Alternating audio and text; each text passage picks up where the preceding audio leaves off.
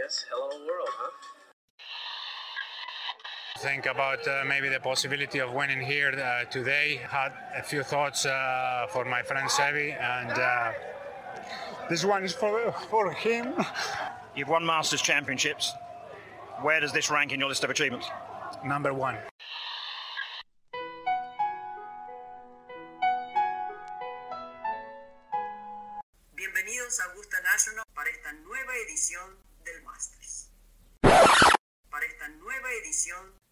De Golf Sapiens.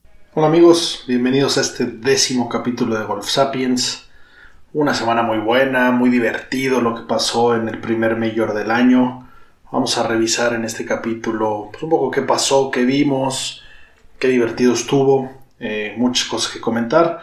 Y después vamos a platicar del el ranking mundial, cómo se mide, desde cuándo se mide así, quién está en qué lugar y veamos todo lo que conlleva estar en cierta posición en el ranking mundial, la que te da calificación y es un tema que como siempre platicamos, pues vale la pena que entendamos. Entonces, pues vamos a ello. Pues se nos fue el primer mayor del año, el Players, como siempre, qué buen torneo el hecho de que un torneo se juegue en el mismo campo, creo que, y, de tanto peso obviamente, creo que siempre le da mucho sabor. En específico, ese cierre de TPC Sawgrass eh, es espectacular. Hoyo 16, par 5, muy. que todo el mundo se puede ir a subir, pero hay mucho riesgo. Hay agua del lado derecho, hay encamadas del lado izquierdo. El hoyo 17, pues el hoyo de la isla, de los más icónicos. Un, hoyo que no es muy largo, un hoyo que pega desde 120 yardas hasta 150 tal vez. Eh, pero bueno, con esa presión de la situación, eh, con el viento que puede pegar, la verdad es que se fueron muchas bolas al agua y entonces siempre pasar por ahí está complicadillo.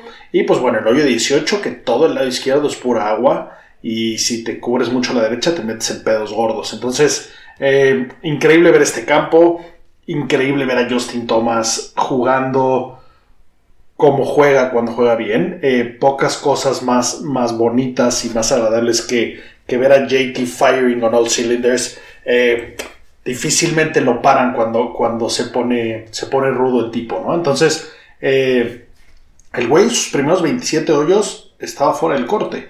Eh, después se puso pilas eh, para, pasar el corte. Luego el sábado tiró un 64 espectacular. Eh, aparte traía un outfit hermoso el güey, pantalón verde con cinturón de piel a juego, una polo blanca. se ve espectacular el tipo y aparte el rondón que fue echar, ¿no? Y pues bueno, el domingo salió muy duro. Por ahí dio la vuelta a los nueve hoyos con Verdi Aguila Verdi para hacer un buen statement. Y pues bueno, se coronó eh, muy, muy, muy fácilmente en teoría, como que no dieron mucha pelea los que estaban ahí más, más parados, los que tenían más chances de ganar, según como se veía el domingo, eh, pues no, no apretaron. Y pues bueno, se le llevó JT muy merecido. Eh, por ahí se llevó 2.7 millones de dólares. como les dije el episodio anterior, es el torneo que más lana reparte pues bueno, al, ganador es el mejor premio que existe en un solo torneo. Y pues bueno, eh, unas palabras muy buenas las que dio ahí cuando ganó, muy emocionado, obviamente, que platicó con Tiger, eh, los consejos que le dio, eh, que le hubiera encantado que estuviera ahí para restregárselo en su cara, la verdad es que es espectacular el nivel de amistad que tienen Tiger y este güey, con toda la diferencia de edades. Y pues bueno, después hablaron de su abuelo que se acaba de morir y entonces salieron unas lágrimas. Speech hermoso, speech emotivo. Y este güey con una polo sin marca. El tipo de polo que decidió defender cosas que no hacía sentido que se defendieran. Quien puso palabras en su boca, quien tomó esta decisión tan valiente, pues ha de estar cagando. Ha de estar el tipo escondido en su sótano, cavando su propia tumba.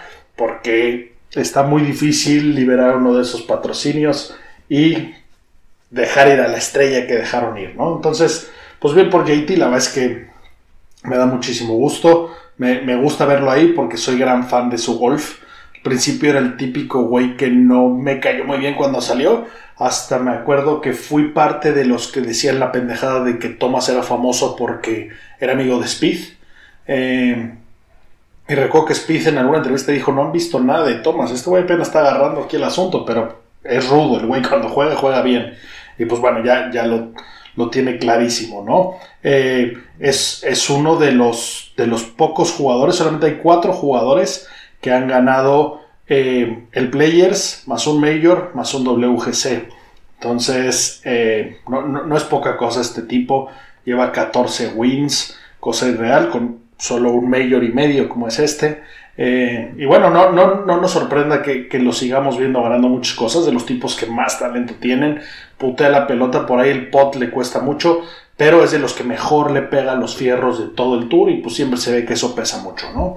Entonces, eh, pues bueno, el segundo lugar estuvo eh, el buen Lee Westwood, que, que salió el domingo con DeChambeau otra vez, cosa que no se había registrado nunca aparentemente, por lo menos desde que hay registro, que dos personas salían del grupo de honor un domingo y al siguiente fin de semana, el siguiente domingo volvían a salir del grupo de honor.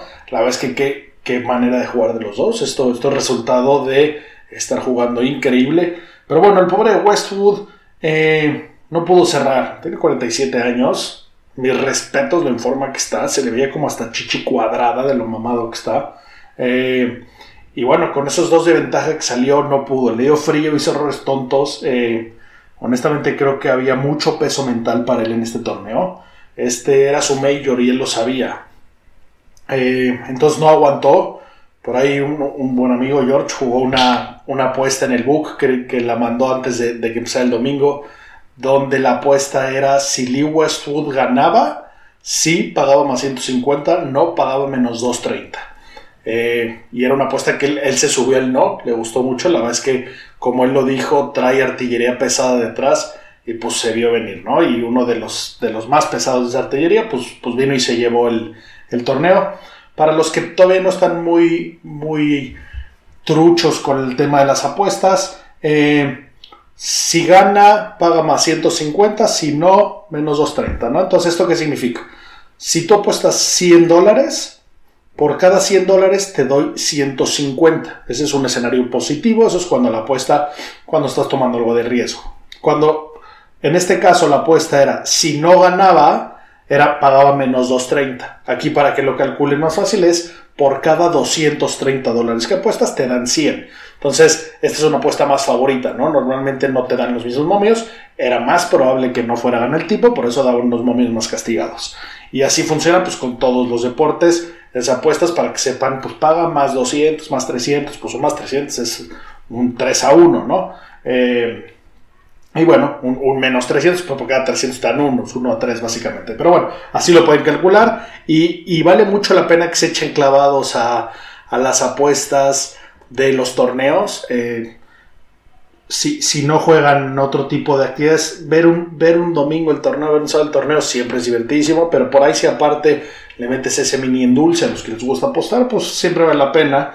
Eh, una, apuesta muy común es la de los matchups, según contra quién salga a jugar, se le pone ahí eh, una, línea y muchas veces se dan medio golpe o un golpe y, con eso cuadran unas líneas más, más cuadradas y es, es divertido jugar esas apuestas. Eh, ahí había un sol de soles. El domingo, Justin Thomas contra Doug Jim. Eh, estaba Justin menos medio golpe, menos 165 la línea. O sea, por cada 165 te pagaban 100, dándole medio golpe, con que le ganara por un golpe a Dodge Jim, JT después de un 6-4 en un escenario así de grande. La verdad es que estaba difícil que perdiera esa. Pero bueno, no se ven todas. La verdad es que esa me, la, platicaron después de que ya había empezado el asunto. A toro pasado todo se ve más fácil. Pero bueno, luego hay que estar pilas para encontrar esas que pues quejaran muy bien, ¿no? Entonces, eh, pues volviendo al tema del buen Westwood, no, no ganó, quedó en segundo lugar, muy bueno, eh, dos segundos lugares seguidos espectaculares. Eh, esto oficialmente lo pone dentro de la Ryder, la verdad es que no veo cómo no califique automáticamente al equipo de la Ryder. Y esto es peligrosísimo porque es de los jugadores con más experiencia que hay del lado europeo y que esté calificando de manera natural, pues eso te da la puerta a no solo jugar con los mejores jugadores, sino que tener espacios de experiencia para, eh, jugadores que no necesariamente estén jugando también, pero que sabemos que aportan mucho. Dígase Polter, que es el, probablemente el que más aporta, el que más emoción da. Eh, el Postman, le dicen. Eh, y siempre se disfraza en la Rider, ya lo veremos. Si es que juega, que no dudo que son Captain Speaker, que está jugando medio anal ahorita. Eh, por ahí se, viste de, de, buzón de correos, de, porque he delivers. Entonces el Postman. Eh, y bueno, pues, pues seguramente lo, veremos por ahí. del equipo de la Rider, cuatro casi seguros jugadores, cuatro muy posibles jugadores. el viernes perdón, el jueves jugaron fatal. Eh, Polter por ahí subió en su, en su Instagram un videito de una mesa donde estaban todos derrotados. Rory, Tyrell Hatton, Stenson ya hasta se había parado y él, entre los cuatro sumaban más 29 golpes el primer día. Stenson había tirado un 8-5. Eh, jugando fatal, pero bueno, sin duda esos cuatro jugadores pueden ser parte del equipo. Seguramente Rory lo va a hacer, Hatton lo va a hacer, Polter no dudo que lo sea. Stenson, pues por verse, está jugando pinche. Eh, pero bueno, el mismo Rory, que jugó fatal, eh, declaró por ahí que le quiso meter velocidad, que estaba entrenando en aumentar velocidad y que no le está saliendo bien. Y que mentiría si esto no se derivó después de ver lo que hizo de Chambol el US Open. Entonces, eh, pues bueno, está, está muy cañón, la gente lo quiere seguir, la gente está viendo la ventaja que tiene.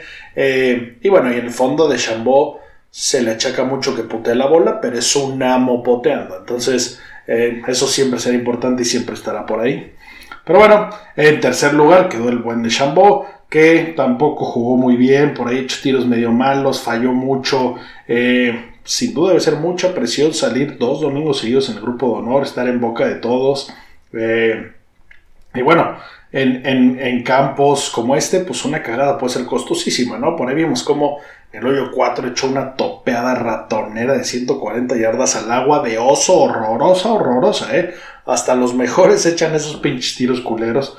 Todavía dijo Azuka, digo, hoy nunca había echado una de esas. Pues no mis huevos, pero pues bueno, no, en domingo, no en mayor, pero lástima, salió. Y, pues bueno, por ahí en el hoyo 18 le boqueó el Verdi, eh, que con ese empataba a Lee Westwood, que quieras o no, les diferenció 800 mil dólares eh, el payout. Entonces, pues, pues sí estaba interesantón. Eh, aquí los, los premios del torneo, como les había dicho, los que más pagaba, pues JT se lleva 2.7 millones. Lee Westwood, porque queda en segundo lugar, se lleva 1.6 millones. Por ahí me, llamó la atención como, como Westwood cuando acabó, pues ya sabe que no ganaba, pero metió verde y estuvo bien y la verdad es que fue un gran papel y lo que sea. Y estuvo como un momento raro, incómodo ahí con su cadivieja que como que no sabía si darle un fist bump, un high five, un kiko, un arrimón, como que no supieron ahí bien qué onda.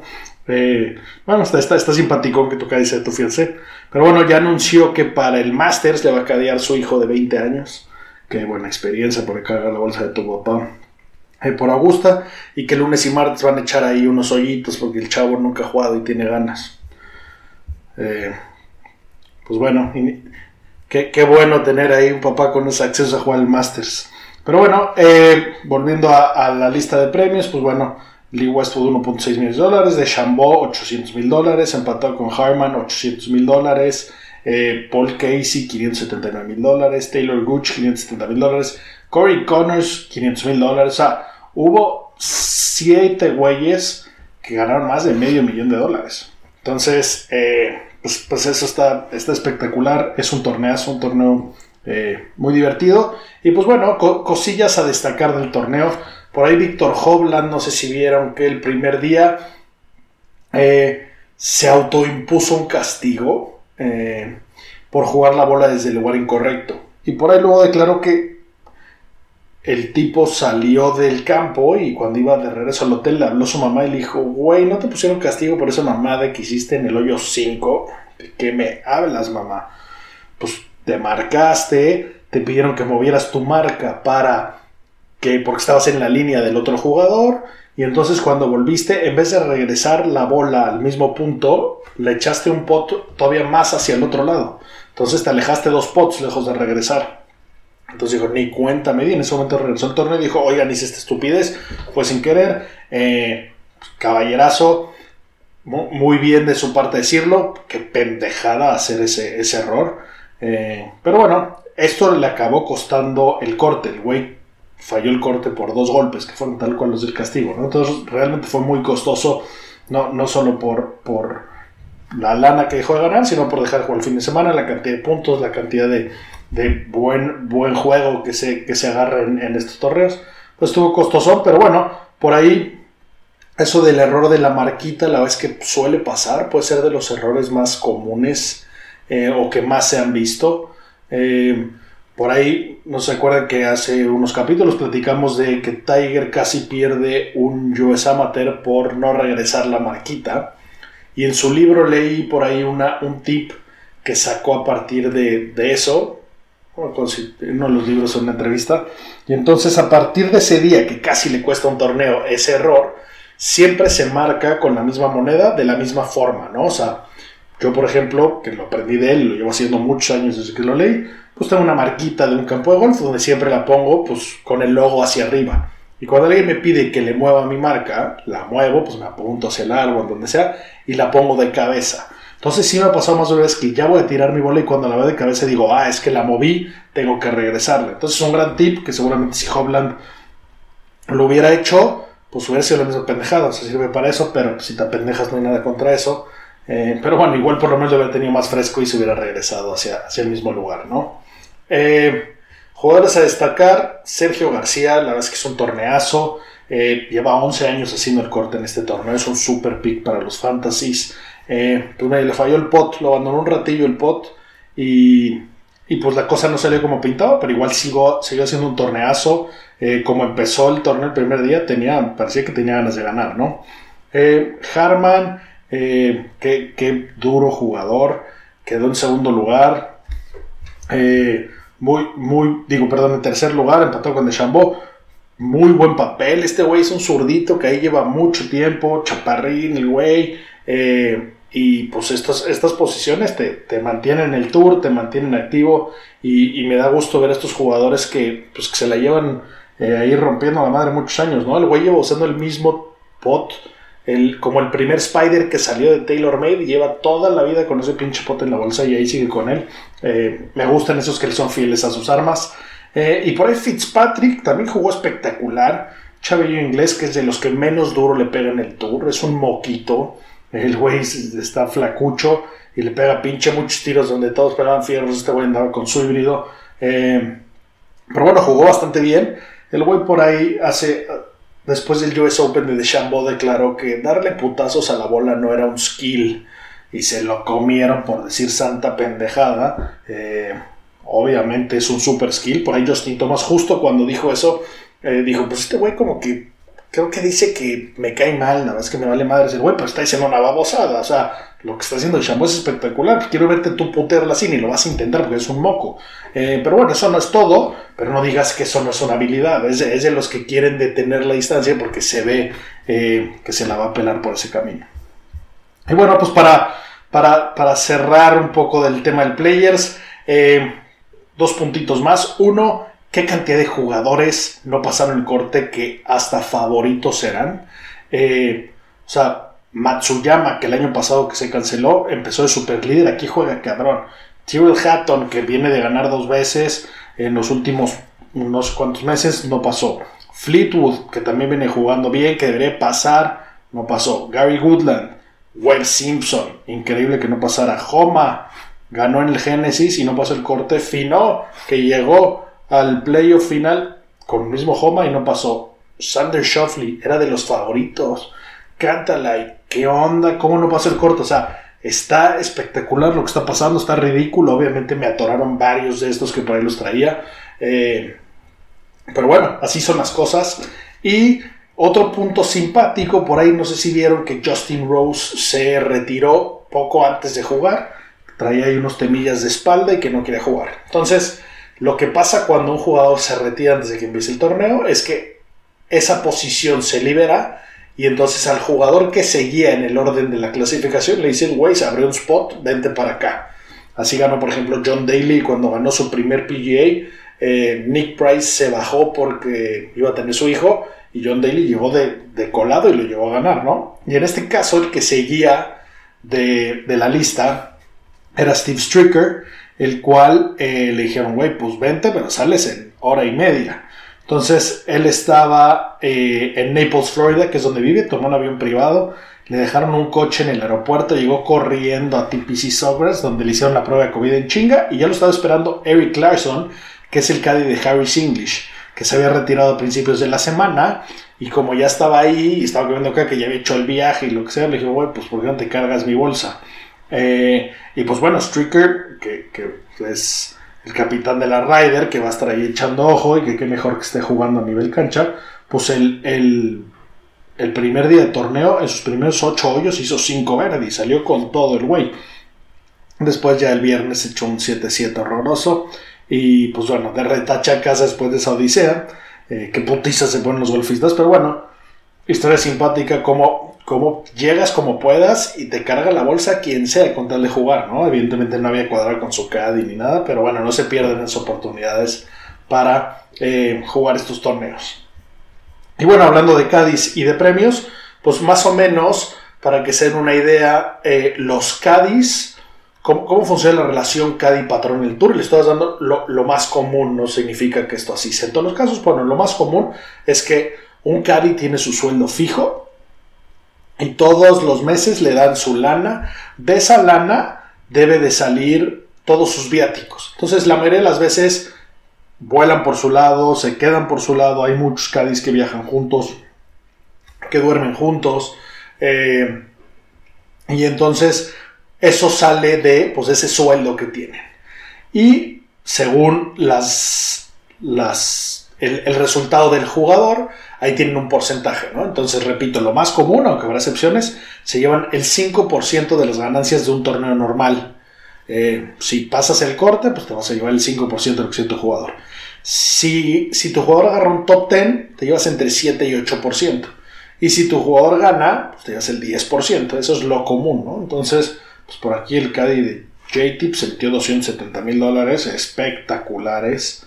Eh, por ahí recuerdan el tema del Tucán en México cuando ganó Kuchar que no llevaba su caddy porque su caddy, quien, quien ahora ya es comentarista de, la televisión, eh, John Wood, eh, en ese momento pues se había ido a un evento y entonces fue el Tucán el que le cargó la bolsa y hizo un cagadero porque no le dieron su 10% que le estaba esperando, donde probablemente no le tocaba el 10%, pero probablemente le tocaba un chingo más de la mierda que le dio originalmente Kuchar.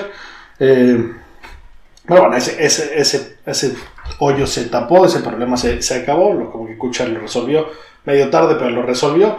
Eh, pero bueno, aquí pues, pues, buena lana se llevan los jugadores, ¿no? Y bueno, pues Justin Thomas ganador, vamos a ver qué hay en su bolsa, como siempre lo vemos todas las semanas. Eh, todo Tylest es un güey que tiene firmado desde hace mucho con ellos. Eh, su drive es el TS3 de 9.5 grados. Su madera 3, la TS3 de 15 grados. Tiene madera 5, la 915 FD, esa es bastante, bastante viejilla. Eh, pero bueno, se ve, que, se ve que es su arma de confianza.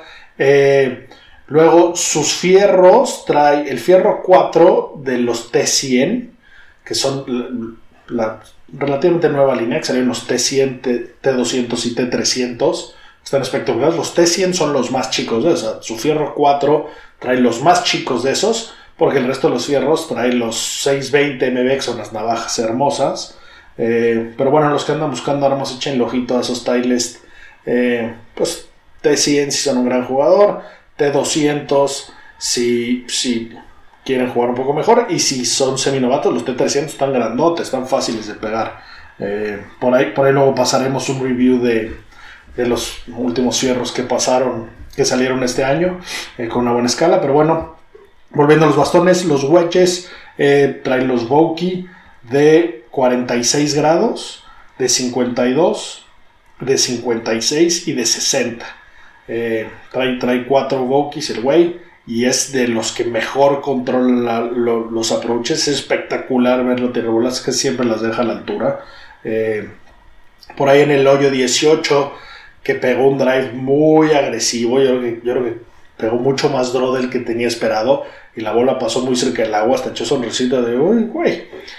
y la plática con su caddy estaba hablando de 108 exactas. Bótala a 108 yardas. Eh, donde pues normalmente los demás decimos, pues tírale para 110 y persínate, ¿no? Aquí estos güeyes tienen el nivel y este güey en específico para buscar exactamente dónde quieren botar la bola. Y pues bueno, su pot, el Scotty Cameron X5.5, un Tour Prototype, un mallet ahí. Eh, y pues bueno, eso, eso es el Players, gran torneo. Ahora pasamos a eh, cómo se mide el ranking mundial, ¿no? El, World Golf Ranking. Vamos a ver cómo se mide, quién lo inventó y de esta manera, pues, pues que nos haga mucho más sentido eh, quién está en qué lugar y cómo, cómo están calculando eso, ¿no? Entonces, aquí hay, hay un par de teorías de cuándo y cómo empezó. La, primera teoría dice que empezó esto en 1986 y que lo inventó The Royal and Ancient Golf Club de San Andrews para encontrar una manera más justa de saber a quién invitaban al British Open. Y la segunda teoría es que eh, este primer ranking de, del sistema de ranqueo de los jugadores. Se llamaba el Sony Ranking, empezó también en 1986 eh, en el Masters. Y esto se basó, sobre este se basaron para sacar todo este, esta manera de medirlo. Quien dicen que creo que es lo más probable que sí fue, Mark McCormack, que era el agente de varios jugadores, entre ellos Arnold Palmer, que hablamos de la semana pasada, eh, y entonces este ranking también ayudaba principalmente a saber quién era quién y de esto poder representar a los jugadores y decir si llego a ciertos lugares me liberas ciertos montos de pagos en patrocinios, ¿no? Este cuate era un durazo, este Mark McCormack de, de, los mejores representantes deportivos que ha habido en la historia, entonces hace mucho sentido que hizo esto. Y pues bueno, eh, eh, originalmente desde el 65 hasta el 85 era anual esto, esto es lo que trabajó este señor. Eh, se llamaba The World Professional Golf Annual. Eh, después de eso ya empezó a hacer eh, de periodos mucho, mucho más cortos, un año era, era demasiado.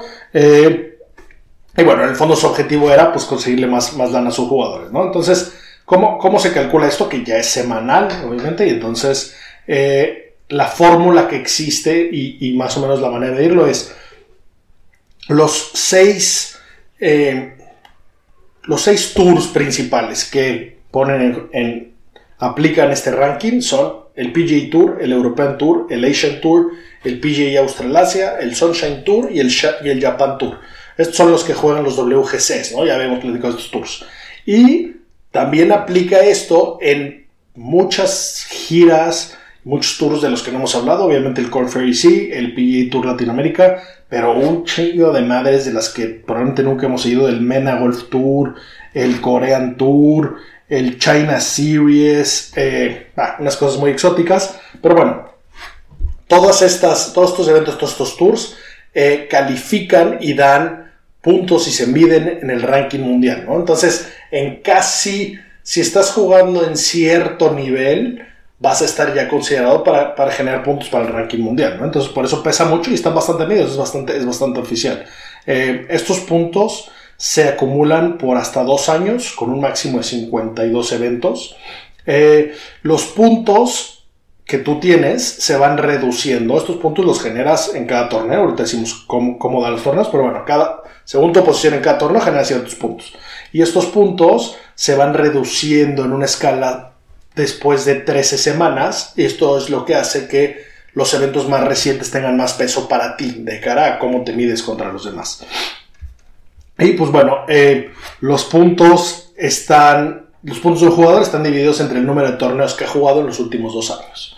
Eh, este ranking se publica todos los lunes después de que se haya jugado a la semana, ¿no? Ahorita vamos a revisar obviamente qué, qué pasó después del Players, pero bueno, vamos a ver qué, qué torneos dan qué puntos, ¿no? Entonces, los que más dan eh, son los majors. En un, mayor, el ganador se lleva 100 puntos, el segundo lugar 60, el tercero 40. Todos los que pasan el corte por lo menos reciben 1.5. ¿Ok? De los no majors, eh, el más galardonado obviamente es el Players con 80 puntos. El BMW PGA Championship del European Tour tiene 64 puntos al ganador. Eh, un torneo normal del PGA Tour o del European por lo menos tiene 24 puntos. Eh, un torneo del Australasa o del Tour japonés por lo menos tiene 16 puntos. Un torneo del PGA Latinoamérica tiene por lo menos 6 puntos. ¿Y por qué digo por lo menos? Porque según quienes participen son la cantidad de puntos que hay en la mesa. Y la verdad es que esto está poca madre porque si mañana, eh, invento, el abierto mexicano de golf es mucho más lógico que dé puntos según quien participe que dé algo fijo. No es lo mismo si decide presentarse Dustin Johnson y Justin Thomas a jugar a que si no se presentaron ellos. Entonces, aquel que jugó contra ellos y que les ganó se llevó puntos de esa mesa donde estaban realmente los que valían la pena, ¿no? Entonces, eh, los puntos son distribuidos en cada evento en base a la fuerza del field, como les digo. Eh, todos los jugadores que están dentro del top 200 del ranking mundial eh, cuentan de cara a este field, ¿no? Suman puntos y aportan puntos. Entonces, eh, en, un evento, por ejemplo, el número uno del mundo, si participa el número uno del mundo, le ponen la mesa 45 puntos. El número 2 suma 37. El número 3, 32. Así es el ranking hasta el número 101 del mundo, hasta el 200 que aportan un punto. Entonces, por eso estos, estos números que les digo hablo de mínimos. El mínimo que da, si se, si se presenta por pedorro en ciertos torneos de ciertos tours, pues es los números que les dije, ¿no? Como el del PGA Tour Latinoamérica, 6 puntos. Pero por ahí, si en ese torneo del PGA Tour Latinoamérica se presenta el número en el mundo, pues le aumentamos 45 puntos. Entonces, eh, por eso es que es tan importante estar jugando en los tours más importantes, porque es tu manera de subir el ranking. Tienes que estar jugando con los meros chingones para poder generar estos puntos. Eh, y pues bueno, estas calificaciones, este ranking, hoy se usa para calificar a muchos eventos. Entonces, por ejemplo, el Masters acepta el top 50 del año pasado más el top 50 del último ranking publicado el año anterior. ¿no? Entonces, hay muchas maneras de calificar el Masters. Obviamente, cuando se acerque la semana, vamos Vamos otra vez a, platicar de eh, cómo se miden, qué son, etcétera, quién, quién llegó y cómo llegó. Pero bueno, eh, el Masters da esas oportunidades. Eh, el top 50 también califica automáticamente al British y al Players. El top 60 califican al US Open. Y este ranking también se usa para ver quiénes entran a la Ryder Cup, ¿no? La vez que hemos empezado a hablar mucho de ello, es de los torneos más increíbles y por eso vamos a tener pues, por lo menos un capítulo dedicado a ello y cuando llegue pues hablaremos largo y tendido del tema. Pero bueno, esto, esto es un poco para que, para que veamos eh, cómo se mide, ¿no? Y, ahora vamos a echar un ojo de, cómo están eh, los rankings mundiales. Ahí esto lo pueden consultar cuando sea. La página es owgr.com, officialworldgolfranking.com. Y eh, pues ahí salen cuáles son los standings, ¿no? Entonces, número uno, Dustin Johnson, llevo un rato ahí. Número dos, Justin Thomas. Estaba en el número tres y subió un escalón. Al número tres bajó John Ram, que estaba en el número dos. Número cuatro, Colin Morikawa. Número cinco, Bryson DeChambeau. Número seis, Sander Shoffley. Número siete, Patrick Reed. Número ocho, Tyrell Hatton. Número nueve, Patrick Cantlay. Número diez, Webb Simpson. por aquí esos últimos Cuatro no pasaron el corte del top 10 del ranking mundial. Eso está muy picudo, ¿no? Y bueno, luego, luego a pues, nombres a destacar. Rory está en el número 11. Eh, Finau en el 13. Hovland en el 14. El, latinoamericano mejor rankeado es el buen Abraham Anser, que está en lugar número 28. Seguido del 99, Joaquín Niman. Eh, en el número 46 está Carlos Ortiz. Ahorita, como recordamos, estar dentro del top 50, pues te abre las puertas a lo mejor de lo mejor. Entonces, muy bueno estar por ahí. El número 52, Jordan Speed. Aquí estamos en, lugarcitos que, empiezan a pesar. Tiger está en lugar 56. Eh, y bueno, un, datillo interesante es que eh, Phil Mickelson está fuera del top 100 del ranking mundial. Esto, esto la verdad es que está, está choncho, está pesado. No, no, no le había pasado hace 28 años que esté fuera del top 100 del ranking mundial. Y esto pues empieza a pasar factura, ¿no? Phil tiene que ya estar realmente considerando si jugar más el players o si cambiar de estrategia acá, como que ha querido también aumentar mucha fuerza, mucha velocidad. Entonces, eh, pues bueno, ahora, ahora ya sabemos cómo se mide el ranking mundial. Eh, pues bueno, vamos a revisar quiénes han pasado semanas en el número uno, ¿no? Y esto, esto es algo que se pesa mucho y que se habla mucho en la historia como diciendo, pues este jugador no solo fue muy chingón, sino que estuvo X semanas en el número uno. Y entonces, pues obviamente no, no se van a sorprender. Eh, dato muy importante. Esto empezó en el 86, lo acabamos de platicar. Entonces, aquí no vamos a encontrar a Jack Nicklaus, a Palmer, a Watson, a jugadores históricos, porque en esa época no, no se medía igual, ¿no? Entonces, no necesariamente eh, tuvieron la oportunidad de estar participando en esto, o sus mejores años no se vieron aquí. Pero bueno, el que más semanas ha tenido el número uno es Tiger, 683 semanas como número uno del mundo. Es, algo ridículo, es algo irreal. En número 2, eh, con 331, Greg Norman. La verdad es que esto está, está espectacular porque mucha gente no, no lo recuerda tanto, no lo valora tanto. Muchos se acuerdan de cómo perdió ese Masters del 96 con Nick Faldo. Eh, y pues ganaba o no ganaba, pero el tipo era una máquina. El tipo era difícil de bajar de, de, donde estaba, ¿no? Eh, en número 3 de más semanas, pues ya tenemos a, DJ con 123 semanas. Eh, número 4, Rory con 105 semanas. Nick Faldo con 97 semanas. Y por ahí, pues tengo, tengo aquí, hice un pequeño listado de eh, jugadores que han pasado por el número uno del mundo también y cuánto tiempo han durado. Eh, Lee Westwood, por ejemplo, 22 semanas como número del mundo ha tenido.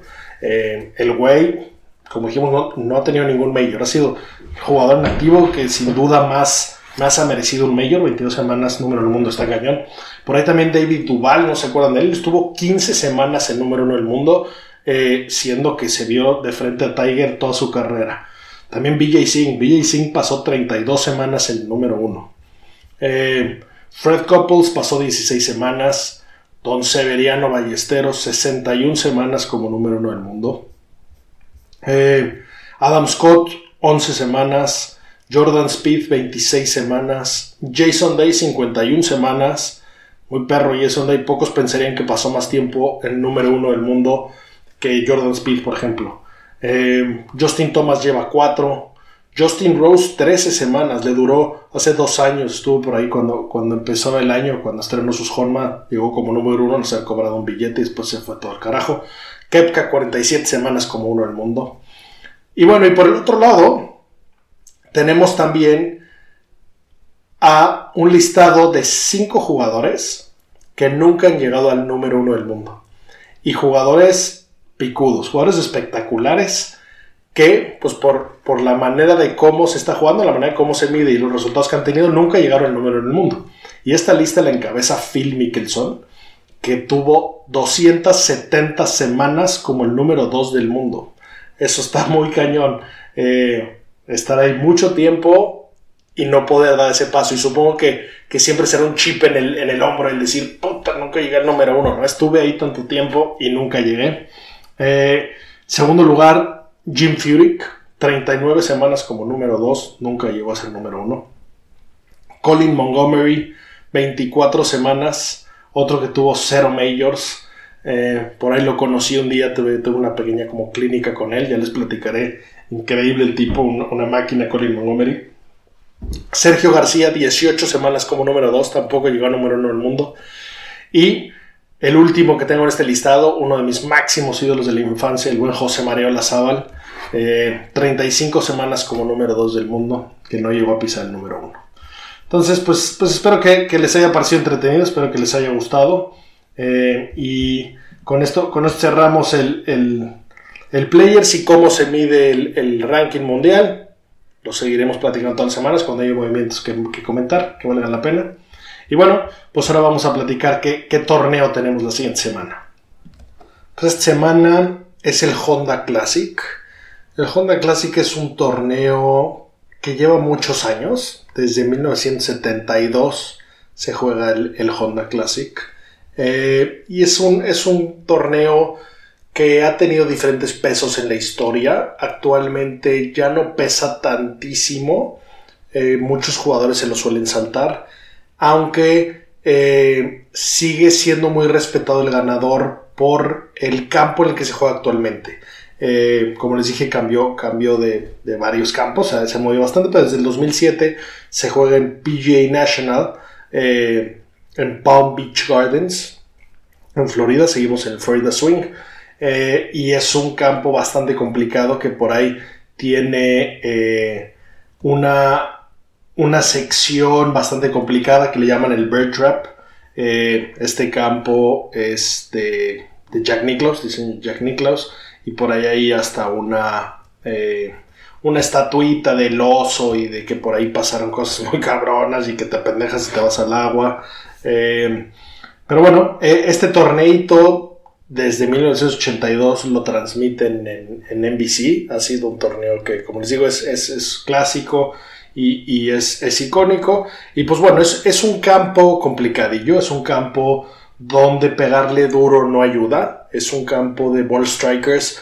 Hay que pegar buenos fierros y buenos fierros contra el viento y a favor del viento. Eh, jugamos en puro pasto Bermuda, que, pues tiene sus complicaciones, y los que están acostumbrados a jugar en el bien y los que no, no tanto, ¿no? Entonces, este campo eh, le da mucho peso a los que potean bien. Si poteas bien, por aquí vas a tener buenos resultados. Recordando que el pasto es Bermuda, entonces hay ciertas personas que Bermuda no potean muy bien y ciertas personas que sí. Entonces, si vas a coger un pick, eh, trata de buscar jugadores que han tenido buenos resultados poteando en Bermuda, ¿no?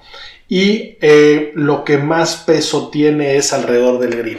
Son, son greens muy pequeños en este campo, es muy muy fácil fallar el green, pero es importantísimo hacerle el up and down. Eh, como les dije, el drive no importa tantísimo, eh, la distancia pesa muy poco y, y, la dirección evidentemente siempre pesa mucho, pero no... Los roughs están culeros, pero los fairways están bastante amplios, entonces eh, hay, que, hay que pegarla ahí y, hay que pegar los buenos fierros a green. Eso, eso es lo que le va a hacer toda la diferencia a, a quien va a tener chances de, ganar. Eh, revisando un poquito los ganadores anteriores, el año pasado lo ganó Song Im, el coreano este que es una máquina. Dos años antes lo ganó Keith Mitchell, es un jugador relativamente nuevo en el Tour, una victoria cañoncísima con un pot espectacular en el 18. Eh, para, evitarse el playoff, que, lo puso en, un lugar importante este jugador. En el 2018 lo ganó Justin Thomas, en el 2017 Ricky Fowler, en el 2016 Adam Scott. Eh, y pues bueno, eh, vamos, vamos, a ver qué, qué picks nos gustan para esta semana. Siendo que las condiciones se pueden parecer a las del Players. Sin duda, jugadores que les fueron bien en el Players, pues podrían eh, tirar aquí a, tener un buen papel. Eh, jugador que me gusta, por ejemplo, Brian Harmon. Jugó espectacular la semana pasada y yo que es esos, de esos tipos de rachas donde, donde hay que respetar esa, esa racha. Eh, Keegan Bradley también anda jugando, anda jugando bien. Pick exoticón, Christian Bidozut. Eh, Wood perdón, Christian Wood, nombre más exótico del sujeto, pero eh, es de los güeyes que últimamente traen mejores números en eh, scrambling, que son up and downs, y alrededor del green, que como les dije aquí pesa mucho, entonces creo que, creo que eso va a ayudar mucho. Eh, y pues bueno, el, mismo de Chambó, que, que, yo no lo piquería, pero pues tres semanas estando ahí va, a pintar que va a jugar bien. Eh, Fitzpatrick anda jugando muy bien. Entonces, si, si traen por ahí fantasies de survival, eh, pues podrían respetar a alguno de los que jugó bien la semana pasada.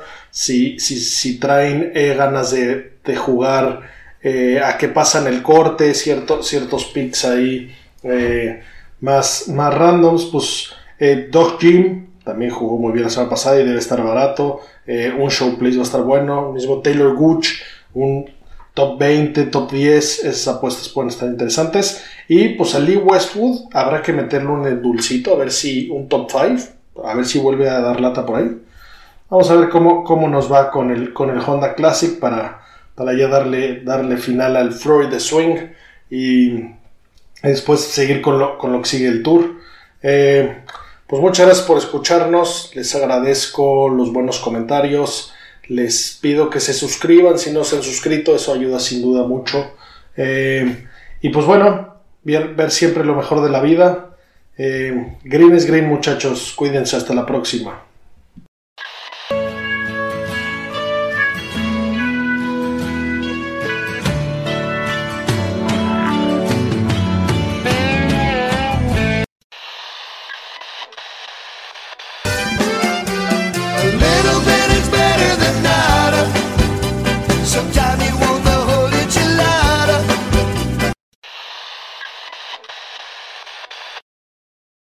Hello, it is your partner Big Boy, interested in giving back to your community while making new connections in your neighborhood. Introducing Neighbor to Neighbor, a California volunteers network that empowers you to take action, contribute to local needs, and be a part of something bigger than yourself. Visit ca-neighbors.com to learn more about how you can get to know your neighbor and strengthen your community. Neighbor to neighbor, it takes a neighborhood. Hello.